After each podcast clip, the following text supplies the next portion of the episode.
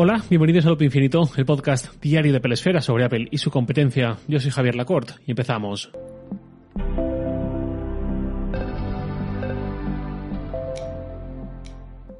Antes de comenzar, quería hacer una pequeña aclaración y es que en el episodio de ayer eh, hubo un par de, de, personas que me contestaron después y me escribieron sobre la mención que dice Safari para Windows. Safari para Windows sigue estando disponible, sigue estando por ahí el enlace descargable y te lo puedes bajar para Windows, el, el exe, el ejecutable, pero hace ya un montón de años que Apple lo descontinuó, no le da soporte, no lo actualiza, etcétera, etcétera. Eh, creo que lo que dije en el episodio revisando el guion eh, pudo llevar a confusión por pasar demasiado de puntillas sobre eso, pero bueno, solo por aclarar por si alguien eh, se emocionó con lo de Safari para Windows o algo así, eh, no, mala idea. Se puede descargar, se puede usar, pero es una versión de hace unos cuantos años y no creo que sea recomendable.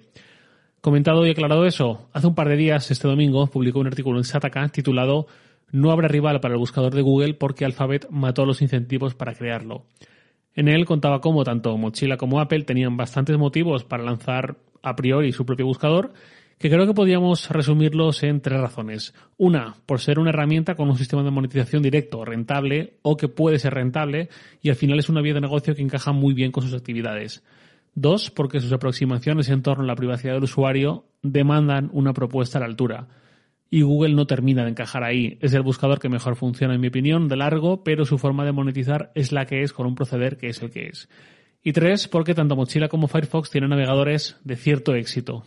He dicho tanto Mochila como Firefox, tanto Mochila como Apple tienen navegadores de cierto éxito. Lo comentaba ayer, Firefox cuota del 3% global, 9% en escritorio y Safari cuota del 20% global, 10% en escritorio. No son mayoritarios ninguno de los dos, pero sí que tienen cierta presencia. Ofrecer sus propios buscadores como opción por defecto y tal vez explotando una cierta integración que aumente los motivos para utilizarlo es una ventaja competitiva, sobre todo en el caso de Apple. Entonces es un negocio que encaja bien en estas empresas, pero que en 2022 todavía no han entrado ahí. Esto tiene una motivación clara detrás, o mejor dicho, una desmotivación que es el famoso cheque de Google. Google paga a ambas empresas una cantidad anual que es de unos 400 millones de dólares para Mochila, 15.000 millones para Apple, a cambio de que mantengan a Google como opción por defecto en sus navegadores en todos los sistemas operativos. 15.000 millones es una barbaridad incluso para los números que maneja Apple. 15.000 millones es el 15, casi 20% de beneficio anual de Apple. Y si este cheque es mucho dinero para Apple, ni hablemos de lo que supone para Mochila. 400 millones de dólares al año son el 90% de sus ingresos. Mochila es una empresa o fundación que tiene una empresa, que es la que luego hace Firefox, que apuesta por una forma de entender Internet, la web y la privacidad bastante diferente a la de empresas como Google, pero que financieramente depende por completo de Google. Es una relación complicada. Este acuerdo, eh, sí, es la forma de Google de velar por la dominancia de su buscador y su presencia ubicua, pero este acuerdo tiene una doble lectura, que es no solo asegurarse de que Google tiene esa presencia nativa constante en los dispositivos de la gente o los navegadores que utilizan, etcétera, sino también disuadir a posibles competidores de que lancen sus propios buscadores. Es decir, ¿cómo podría Apple estar incentivada a lanzar su propio buscador desde cero o comprando uno ya existente, compatible con sus aspiraciones, y aquí todos pensamos en DuckDuckGo, si para ello tendría que renunciar a 15.000 millones de dólares al año, un año, otro año, otro año, y además esa cantidad va subiendo porque es una cifra que ha ido creciendo en los últimos años. Vale, pensemos en opciones, hagamos algunos números. DuckDuckGo es un buscador que se monetiza mediante la publicidad usando las palabras clave de las búsquedas. Si yo busco seguro médico privado, me mostrará los resultados orgánicos, pero también los resultados patrocinados de empresas que han pagado para aparecer en este tipo de búsquedas y ofrecer ahí sus productos. Y así se monetiza DuckDuckGo, sin más. Google es muy similar, pero es mucho más agresivo recopilando datos, recopilando información personal para poder perfilarnos. Tiene AdSense, tiene el uso de cookies, que ahora pasará a ser el de Topics, y todo lo que ya sabemos. DuckDuckGo no mira quiénes somos, ni qué edad tenemos, ni si nos gustan los chicos o las chicas, ni nuestro nivel adquisitivo, ni nada. Palabras clave en la búsqueda. Punto y final. DuckDuckGo tiene un valor de en torno a 900 millones de dólares. No se mide igual de bien que otras empresas porque no cotiza en bolsa, pero su valoración tras las tres inversiones que ha recibido está en esos 900 millones de dólares más o menos. Anualmente está ganando un poco más de 100 millones de dólares. Ganando me refiero a facturando, no sé su beneficio. Y ya lleva bastantes años, que eso sí que es público, en números negros, siendo rentable. 100 millones de dólares asumiendo un escenario absolutamente irreal de que todos son ganancias, que obviamente no es así, con la cuota de mercado que tiene ahora mismo que es de un 0,7% a nivel global. Si Apple lo comprase y lo lanzase por defecto en iOS, macOS, etcétera, como el buscador de Apple, estaría perdiendo al menos 14.900 millones de dólares, un 15% más o menos de sus beneficios anuales, además de lo que le costase comprar el buscador. Y eso año tras año. Lógicamente, ni los 100 millones serían beneficio, ni se mantendría la cuota de mercado actual de DuckDuckGo si Apple lo comprase, se dispararía, ¿no? Claramente saltaría por el hecho de ser algo de Apple y algo que aparece por defecto. Y ahí también entraría a ver hasta qué punto mejoraría Apple la experiencia del buscador como para sumarle adeptos y por supuesto la cantidad ingente de personas que al minuto uno cambiarían a Google como buscador por defecto, como seguro que ocurriría.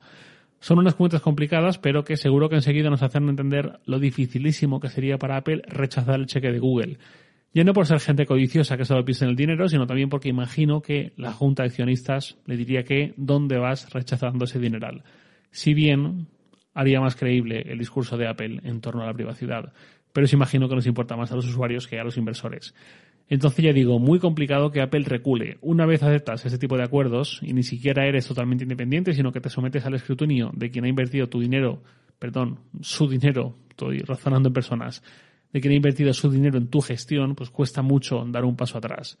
Aquí sé que hay gente que estará escuchando esto y que es usuaria de DuckDuckGo tan feliz yo alguna vez he tenido a este buscador como opción por defecto y a veces uso su navegador para iOS, pero creo que algo que nos ha ocurrido a muchos es que lo intentamos, incluso estamos dispuestos a perder algo por el camino, pero vemos que se pierde demasiado. Porque una cosa es buscar algo muy evidente, muy mayoritario, y otra es tener la necesidad de acceder a información muy específica o hacer ese tipo de búsquedas un poco más profundas. Y ahí Google no tiene nada que ver con DuckDuckGo, está muy muy lejos, muy por encima. Y creo que es una, una sensación que hemos experimentado muchos al intentar escoger el DuckDuckGo como opción por defecto, sobre todo haciendo búsquedas en español, donde quizás flojea más que en inglés.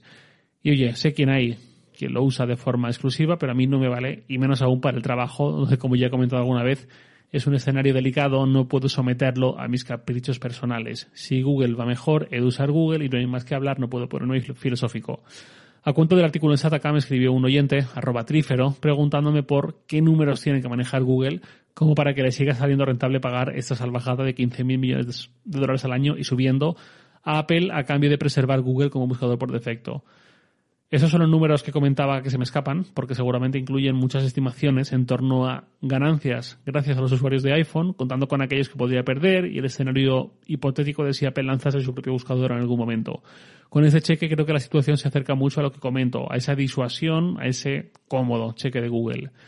Pero estamos en 2022 y cuando digo que estamos en 2022 me refiero a que la magnitud que han alcanzado las grandes tecnológicas, con Google, con Apple, junto a Microsoft y Amazon como grandes destacadas, como bustos en el Monte Rushmore tecnológico es algo que no pasa desapercibido para los reguladores, para la justicia, y yo por lo menos tengo una cierta sensación en el aire, flotando, de que esto podría dejar de ser una operación en algún momento, una operación sin más, y pasar a ser una operación en la que o bien la justicia estadounidense o bien competencia en la Unión Europea quieran intervenir. Y en sentencias y comentarios del último lustro ya hay algunos comentarios que apuntan un poco hacia ahí. Por ejemplo, el Department of Justice de Estados Unidos, el equivalente al Ministerio de Justicia en España, dijo que este acuerdo, esta posición que logra ocupar Google en los dispositivos de Apple a golpe de talonario, había puesto a Google en el centro de la vida online de los ciudadanos de una forma que beneficia tanto a Google como a Apple.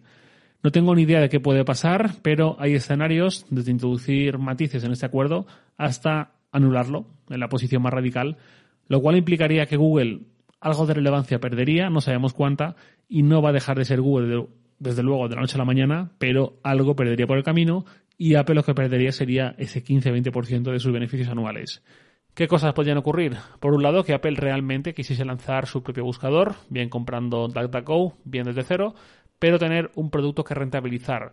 Ahí no sé cómo de viable sería que mantuviese un buscador propio por defecto, cuando le hubiesen obligado a dejar de cobrar a un rival a cambio de ponerle también ahí por defecto, pero bueno, otro escenario seguramente más probable y que nos recuerda a una película que ya hemos visto es que Apple pase a ofrecer un listado de buscadores la primera vez que abramos Safari y escojamos a mano.